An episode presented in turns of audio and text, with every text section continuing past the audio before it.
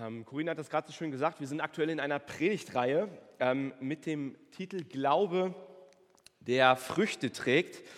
Ähm, eine Reihe in Anlehnung an unser Jahresmotto starker Glaube, feste Wurzeln. Und heute Morgen wollen wir über die Kraft oder wenn man so will, auch über die Macht unserer Zunge, über unser Reden, über unser Sprechen, was wir doch tagtäglich tun, nachdenken. Ich finde tatsächlich, Erntedank ist ein tolles Beispiel wo wir vielleicht ganz genau merken, worum es da geht. Denken wir vielleicht an die Worte, die ein dankbarer Mensch ausspricht. Da gibt es jetzt zweierlei Optionen. Option 1 ist, er denkt darüber nach, wofür er dankbar ist, und er behält es aber nur theoretisch in seinem Kopf. Er fixiert es vielleicht, aber er behält es für sich.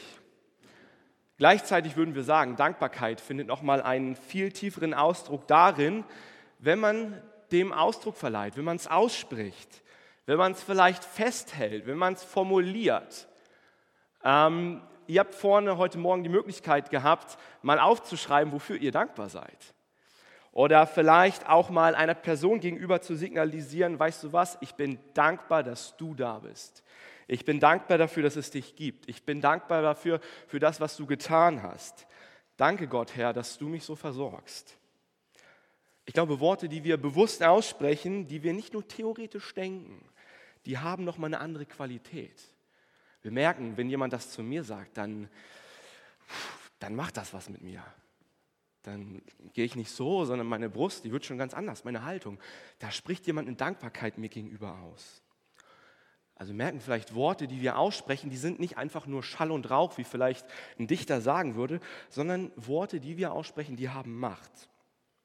Wenn ein junger Mann zu einer oder zu einer Frau sagt, ich liebe dich, wir würden sagen, das ist nicht besonders originell, aber es sind drei wichtige Worte, die das Potenzial haben, das Leben dieser beiden zu verändern. Komplett. Nach diesen Worten, wenn sie einmal ausgesprochen sind, ändert sich vieles. Alles. Denken wir vielleicht an die Worte, die ein Fußballtrainer findet in der Halbzeitpause, wenn sein Team total mies gespielt hat in der ersten Halbzeit und dann plötzlich wie ausgewechselt in der zweiten Halbzeit da ist.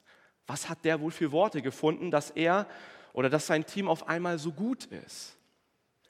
Wir würden sagen, ja, diese Worte, die Menschen sprechen, haben eine unglaubliche Macht. Mit Worten können wir Menschen ermutigen, wir können sie trösten, wir können sie aufrichten, wir können Befreiung schenken, Klarheit in Situationen hineinsprechen. Sie sind manchmal nur winzig klein, aber sie können unserem Leben manchmal eine entscheidende Wendung geben. Vielleicht hast du das schon mal in deinem Leben gehabt, dass ein Freund von dir etwas zu dir gesagt hat und diese Worte in deinem Leben dem eine entscheidende Richtung gegeben haben. Von außen betrachtet waren es vielleicht nur menschliche Worte, aber tief in dir merkst du, das hatte nochmal eine andere Tiefe, eine göttliche Dimension, die deinem Leben vielleicht eine besondere Richtung, eine besondere Berufung geschenkt haben. Jakobus schreibt heute Morgen, denkt an ein Schiff. Es ist groß und wird von starken Winden getrieben. Trotzdem wird es mit einem winzigen Ruder gesteuert, wohin der Steuermann es haben will. Es ist tatsächlich so, ähm, Jakobus vergleicht hier Worte sind wie ein Ruder von einem Schiff. Jeder, der so ein Schiff kennt oder vielleicht so ein Bild von einem Schiff vom inneren Auge hat, der wird bemerken, ja, so ein Ruder ist eigentlich verhältnismäßig klein zum Schiff selbst. Aber dieses Ruder kann die Richtung des Schiffes vorgeben. Und genauso ist es auch mit Worten. Worte können klein sein. Sie werden einfach ausgesprochen. Aber ihre Wirkung können manchmal sehr, sehr groß sein. Jakobus geht jetzt weiter und macht sogar uns in dem Bild deutlich, dass Worte auch eine destruktive, zerstörerische Kraft haben können. Er vergleicht es mit einem Waldbrand, Worte sind manchmal wie eine kleine Flamme, die einen Wald entzünden. Fürchterliche Auswirkungen, Schäden entstehen. Vielleicht eine Zigarette, die man weggeworfen hat, genauso vielleicht wie ein flüchtiges Wort, das du gesprochen hast. Eine kleine Tat. Auch dafür gibt es Beispiele in unserem Leben. Ähm, da ist vielleicht eine Geschäftsverhandlung vor dem Abschluss. Man hat tagelang verhandelt und dann nur ein kleines, unbedachtes Wort und der Geschäftspartner fühlt sich beleidigt. Bricht, der bricht die Verhandlungen ab ein großer Schaden ist da. Wir können nicht nur Schaden anrichten, Worte, sondern sie können auch sehr wehtun. Menschen werden durch Worte beschämt, sie werden niedergerissen. entehrt.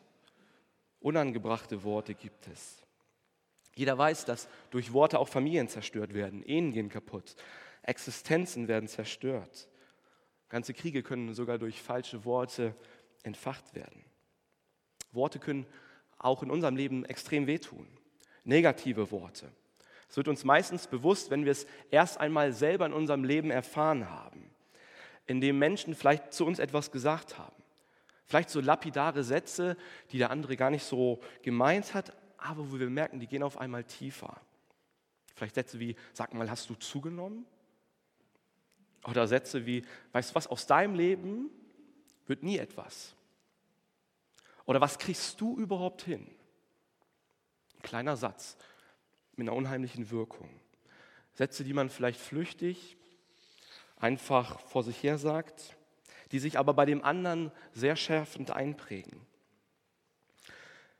Vielleicht kennst du genau solche Situationen, dass man etwas sagt und erst in dem Augenblick selbst, wo man diese Worte ausspricht, realisiert man eigentlich, welche Tragweite meine eigenen Worte haben.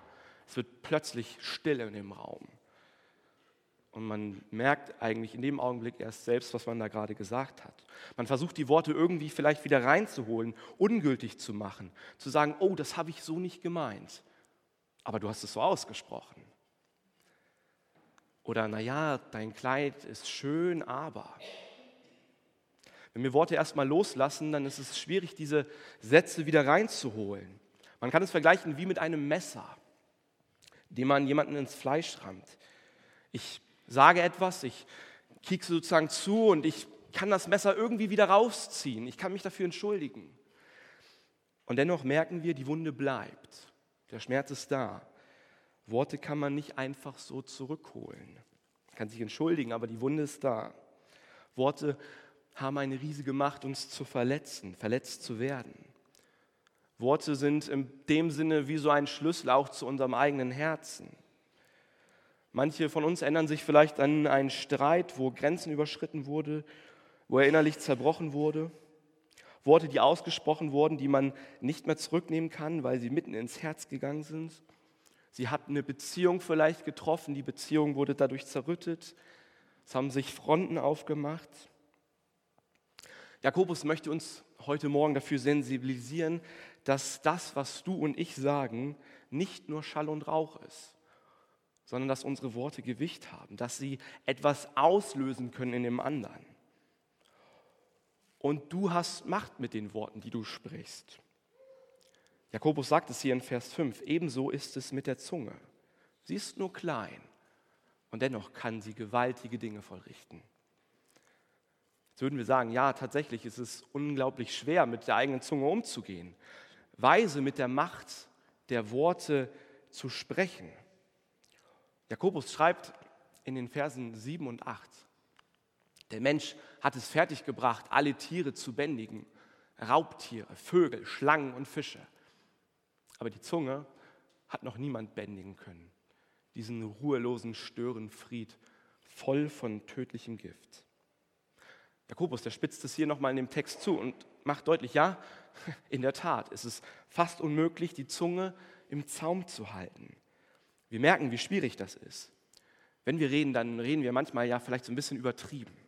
Man versucht sich selber manchmal in so Situationen besser darzustellen. Wenn man vielleicht 20 Prozent ein bisschen dann davon abzieht, dann ist man irgendwo eher bei der Realität angekommen. Sowas gibt es. Und was können wir manchmal schreien? Was können wir manchmal schimpfen?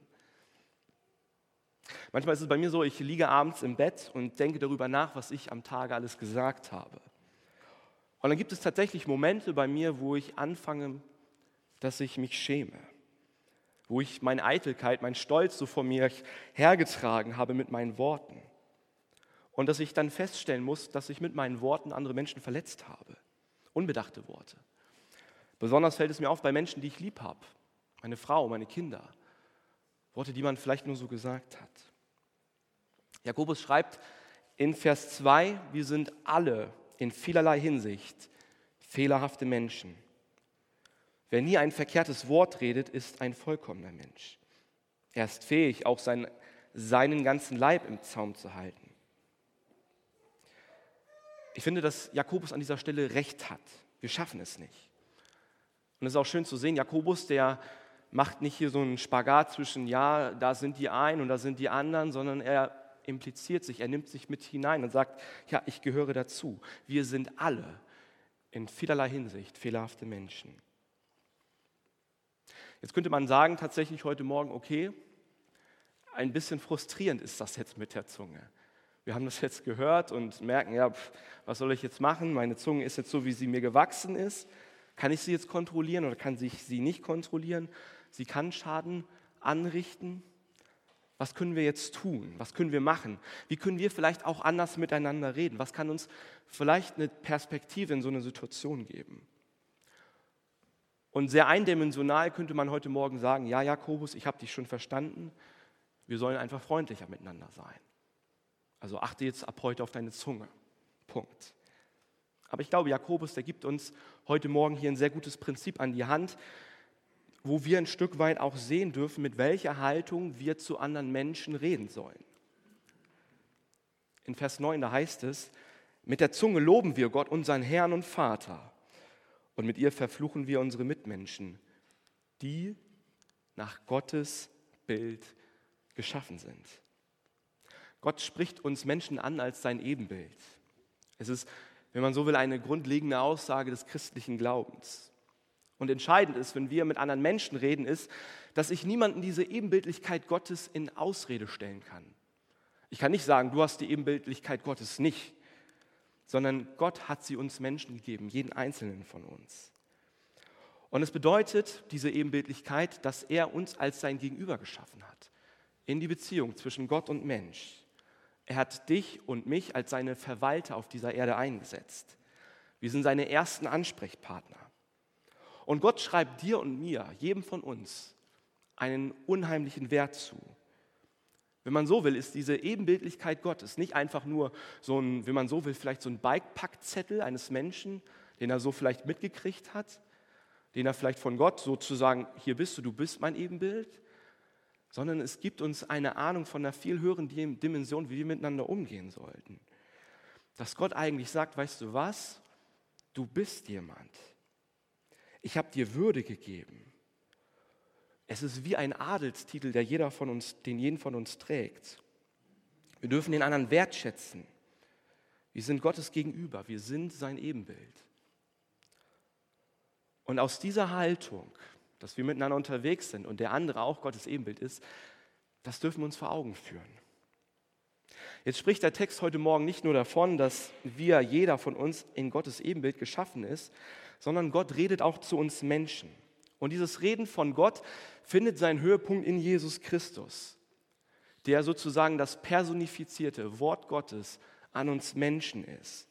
Das Reden Gottes findet seinen Höhepunkt in Jesus Christus.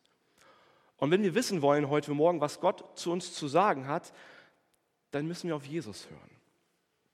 Jesus oder im Hebräer 1, Vers 1, da heißt es, in der Vergangenheit hat Gott in vielfältiger Weise durch die Propheten zu uns, zu unseren Vorfahren gesprochen. Aber jetzt am Ende der Zeit hat er zu uns gesprochen durch seinen Sohn, durch Jesus Christus. Ich glaube, wenn wir etwas über Kommunikation lernen wollen, wenn wir vielleicht fragen, was sind denn die Früchte von guter Kommunikation, von gutem Reden, dann lasst uns auf Jesus Christus schauen. Was hat uns Gott zu sagen durch Jesus Christus? Und mit Blick auf das Thema, die Macht der Worte, die Macht unserer Kommunikation, möchte ich einmal die Perspektive von Jesus einnehmen, wie er zu uns Menschen gesprochen hat. Und das tun anhand von drei Stichworten.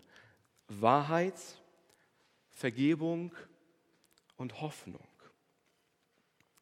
Wahrheit.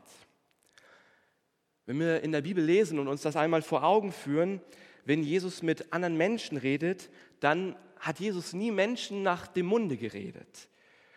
Das, was wir häufig vielleicht tun in unserer Kommunikation ist, dass wir dem einen das sagen und dem anderen vielleicht das, weil wir so ein bisschen innerlich ringen, ob der das vielleicht jetzt so gut verträgt, was ich sage, ich weiß es nicht. Aber bei Jesus können wir sehen, dass er immer sehr klar gewesen ist in seinem Reden. Häufig hat er, hat er den Menschen einen Spiegel vollgehalten. Ähm, er hat sich nicht einschüchtern lassen von den Einflussreichen, von den Frommen der Zeit, sondern er hat das gesagt, was gesagt werden musste. Er hatte eine Klarheit in die Situation gebracht. Wir merken, dass Jesus vielleicht so anders redet. Wir sagen vielleicht oft Dinge, die sich schön anhören, aber die nicht unbedingt wahr sind. Aber das hat Jesus nicht getan. Was Jesus getan und gesagt hat, das war immer wahr. Und deshalb dürfen wir unseren Blick auf Jesus richten, auf Jesus hören und zulassen, dass sein Wort der Wahrheit auch in unser Leben hineinspricht. Das ist in der Tat nicht immer angenehm. Das kann manchmal herausfordernd sein, wenn wir auf Jesus hören, auf das, was er uns sagen möchte. Aber wenn wir das tun, dann merken wir, wie er selber, wer wir auf der einen Seite selber sind und gleichzeitig erkennen wir aber auch auf der anderen Seite, wer Gott ist. Jesus hat einmal gesagt, die Wahrheit, die ich euch bringe, ja die Wahrheit, die ich selbst bin, die wird euch frei machen. Und das ist wirklich so. Die Wahrheit Gottes durch Jesus Christus, wenn sie in mein Leben hineinkommt, dann wird sie mich frei machen. Gute Kommunikation, gutes Reden ist wahrhaftig.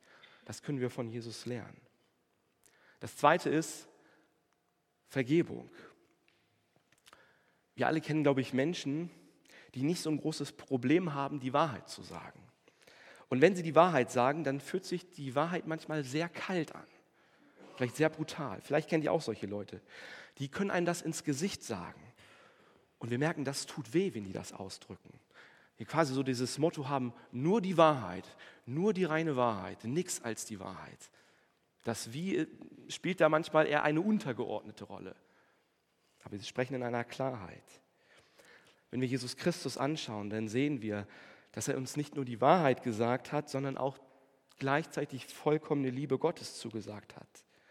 Wenn Christus redet, dann spricht er vergebend und befreiende Worte in unser Leben hinein. Die Leute damals, die waren tatsächlich irritiert, wenn Jesus ihnen die Sünde vergeben hat. Sie fragten, darf er das? Darf er anderen Menschen so einfach Sünde vergeben? Jesus war der Einzige, der das durfte und konnte, denn nur Gott selbst konnte Sünde vergeben. Aber Jesus hat es getan. Er hat immer wieder vergeben. Er hat ihnen Vergebung von ihrer Schuld zugesprochen. Und das hatte zur Folge, dass die Menschen Befreiung erlebt haben. Und das ist auch das, was Christus dir heute Morgen zusprechen möchte. Er möchte dir seine Vergebung zusprechen. Und wenn du sie annimmst und sie wirken lässt in deinem Leben, dann wird vieles anders werden. Du brauchst dich nicht mehr zu schämen. Du brauchst nicht mehr bedrückt sein. Du brauchst keine Angst mehr zu haben. In Christus erkennen wir auf der einen Seite die volle, vollkommene Wahrheit Gottes und auf der, anderen Seite, auf der anderen Seite auch gleichzeitig die vollkommene Liebe. Und deswegen sollten wir immer, wenn wir reden, uns gleichzeitig auch ganz persönlich dem Reden von Jesus Christus aussetzen. Mein drittes Stichwort ist Hoffnung. Ich stelle mal die These auf, dass wir in unserem Land eher dafür bekannt sind, ähm, dass wir gute Fehleranalysen durchführen können. An vielen Stellen unserer Gesellschaft haben wir manchmal so eine Kultur der Kritik entwickelt. Und darüber kann man bestimmt diskutieren. Und das könnt ihr auch tun nach der Predigt mit mir. Ich habe tatsächlich einmal in meinem Leben diesen Kontrast in meinem Studium erlebt. Ähm, zwischen meiner Griechisch-Vorlesung bei einem Schweizer und meiner Hebräisch-Vorlesung bei einem Deutschen. Ihr müsst euch vorstellen, ein Raum mit 30, 40 Studenten gefüllt. Und dann gab es diese wunderbaren Übungen, wo der Dozent gesagt hat, und jetzt übersetzen Sie. Und man wusste nie so richtig, wann ist man dran. Und man war wie auf so einem heißen Stuhl. Mein ähm, Griechisch-Dozent war damals sehr, sehr gnädig dem hat es förmlich, für den war es fast beschämend, wenn man falsch übersetzt hat. Er hat dann gesagt, ja, Herr Staub, Sie meinten das bestimmt so und so. Und man selber, ja, ja, genau, genau. Und wir merken, da, da ist ein anderer Umgang. Bei meinem Hebräisch-Dozent, das war ganz anders. Der war sehr klar, sehr direkt. Herr Staub, das ist falsch. Okay, gut, habe ich auch was gelernt. Aber wir merken, dass der Umgang mit Kritik manchmal sehr unterschiedlich sein kann. Ich bin dankbar dafür, dass wir das manchmal so eindeutig aussprechen können. Und gleichzeitig versperrt uns aber manchmal diese Kultur der Kritik auch, dass wir Hoffnung in das Leben von anderen Menschen hineinsprechen können. Ich habe das so gerade auf vielleicht gesellschaftlicher Ebene skizziert. Aber stell dir doch mal persönlich die Frage, Wann hast du das letzte Mal Hoffnung in das Leben von einem anderen Menschen hineingesprochen? Wann hast du Hoffnung zu deinem Gegenüber? Wann hast du dich dem angenommen und ihm das vielleicht auch zugesprochen, sich dem angenommen? Wir sagen vielleicht oft, okay, das läuft falsch, das ist nicht richtig, das ist nicht gut. Und dennoch sagen wir so wenig, was vielleicht noch werden kann. Wir haben vielleicht wenig positive Bilder, wo wir uns einander stärken können, die uns vielleicht Hoffnung geben. Aber schauen wir doch auch immer auf Christus, wie er Hoffnung in das Leben von anderen Menschen hineingesprochen hat. Christus hat nicht nur die Wahrheit gebracht, Christus hat nicht nur Vergebung zugesprochen, sondern er hat auch Hoffnung in das Leben anderer Menschen hineingesprochen. Erinnern wir uns an einen Simon Petrus, ein, ein Jünger, der in voller Linie gescheitert ist, der Jesus selbst verleugnet hat. Und doch spricht Jesus ein Wort der Hoffnung ihm zu. Er sagt, ja, du bist Simon, aber du sollst jetzt Petrus heißen, was Fels heißt, denn auf dir will ich die Gemeinde bauen. Du sollst ein ganz wichtiger Part im Reich Gottes sein. Er spricht ihm etwas zu, was für den Augenblick nicht erkenntlich oder sichtbar ist, aber etwas, was sein wird. Erinnern wir uns vielleicht an die Frau, die beim Ehebruch ertappt wird und die zu Jesus gebracht wird. Und Jesus soll jetzt das Urteil über sie sprechen. Und Jesus macht hier etwas Wunderbares. Er fordert die Ankläger auf, den Stein fallen zu lassen, wenn auch sie ohne Schuld sind. Und einer nach dem anderen geht weg. Und sie merken, auch ich bin schuldig. Und Jesus sagt dann, auch ich will dich nicht verdammen oder verurteilen. Und dann sagt er noch einen zweiten Satz. Er sagt, sündige hinfort nicht mehr. Und man könnte diesen Satz jetzt so quasi als eine Aufforderung betrachten. Ich glaube, das ist richtig, das ist wichtig und das ist gut. Und gleichzeitig implementiert das so viel mehr. Da steckt nämlich Hoffnung drin. Du sollst ein Mensch sein, der anders lebt.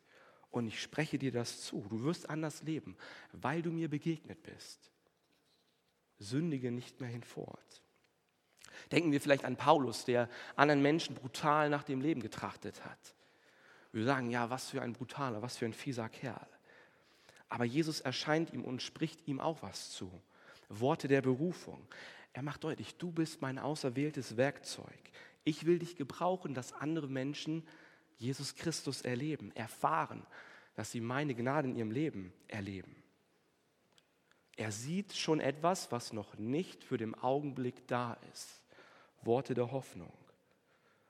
Und meine Überzeugung ist, wenn Jesus Christus uns begegnet und wir uns ihm nähern, dann können wir genau das erfahren, dass Christus uns nicht auf unsere Vergangenheit festnagelt, sondern dass er uns in eine Zukunft führt, wie ein guter Hirte und uns Hoffnung schenkt für unser Leben. Und wenn das für dich so gilt, dann dürfen wir uns das immer wieder bewusst machen, dass das, wie Jesus Christus uns begegnet, wie er zu dir spricht, auf der einen Seite in Hoffnung, in Vergebung und auch in Wahrheit, dass das etwas ist, wie du anderen Menschen begegnen kannst, wie du zu ihnen sprichst. In Wahrheit, in Vergebung und in Hoffnung. In Anlehnung an diese drei Stichworte möchte ich uns jetzt drei praktische Sätze ableiten. Mein erster Satz ist, sage die Wahrheit. Es ist leichter gesagt als getan tatsächlich. Es ist überhaupt nicht einfach, auf der einen Seite Wahrheit zu hören und gleichzeitig auch Wahrheit auszusprechen. Es kostet uns etwas, die Wahrheit zu sagen. Aber es ist ein Dienst, den wir einander tun sollten, die Wahrheit zu sagen. Wenn du die Wahrheit sagst, dann sage sie in Demut und in Liebe, in Wertschätzung zur Person für den anderen. Nicht brutal, nicht besserwisserisch, sondern hier wie unser erster, nee, wie unser zweiter Wert, wertschätzend, in Wertschätzung. Die Wahrheit, wenn sie in unsere Beziehung, in unsere Kommunikation hineinkommt, dann wird sie sich befreiend auswirken. Menschen wird vielleicht etwas klar werden in ihrem Leben. Dinge klären sich, Beziehungen werden geklärt, wenn wir wahrhaftig miteinander sprechen. Zweiter Satz ist, sprich Vergebung aus. Ich und du, wir sind nicht Jesus. Wir können keine Sünden vergeben. Aber weil dir die Sünden vergeben wurden, kannst du anderen Menschen Vergebung zusprechen. Deine Worte sollen Verletzungen und Wunden heilen. Und das darfst du tun mit Hilfe von Worten. Du kannst belastete Beziehungen wieder gut machen. das Miteinander kann sich heilsam ausbreiten. Das ist ein Auftrag, den du und ich bekommen haben. Rede so miteinander, dass sich Dinge, die vielleicht mal zerrüttet waren, wieder ineinander fügen. Dass Versöhnung möglich wird, dass Vergebung möglich wird. Das ist deine Berufung vor Gott. Und das Dritte ist, schenkt einander durch die Worte neue Hoffnung. Schenke Hoffnung. Wenn einer niedergedrückt ist und man nicht mehr weiter weiß, wenn vielleicht eine Person da, da ist, die vielleicht angstvoll ist, dann sprich Hoffnung in das Leben von dem anderen hinein. Zeige ihm, was vielleicht Gott mit seinem Leben vorhat. Mach ihn auf Dinge aufmerksam, die er vielleicht gar nicht sieht. Sei an seiner Seite. Zeig ihm vielleicht ein Bild, was Gott in seinem Leben malen möchte. Ich glaube, in Jesus Christus ist uns eine begründete Hoffnung gegeben für Menschen, die hoffnungslos sind. Und ich glaube, dass Jesus uns, jeden Einzelnen von uns dazu berufen hat, auch Hoffnung in das Leben von Menschen hineinzusprechen, die sich vielleicht ganz anders fühlen, als dass sie die Hoffnung selbst haben. Und ich glaube, und das ist mein letzter Satz, so dürfen wir einander ermutigen durch die Wahrheit, die wir sprechen, durch die Vergebung und auch durch die Hoffnung, die wir in das Leben von anderen Menschen hineinsprechen. Amen.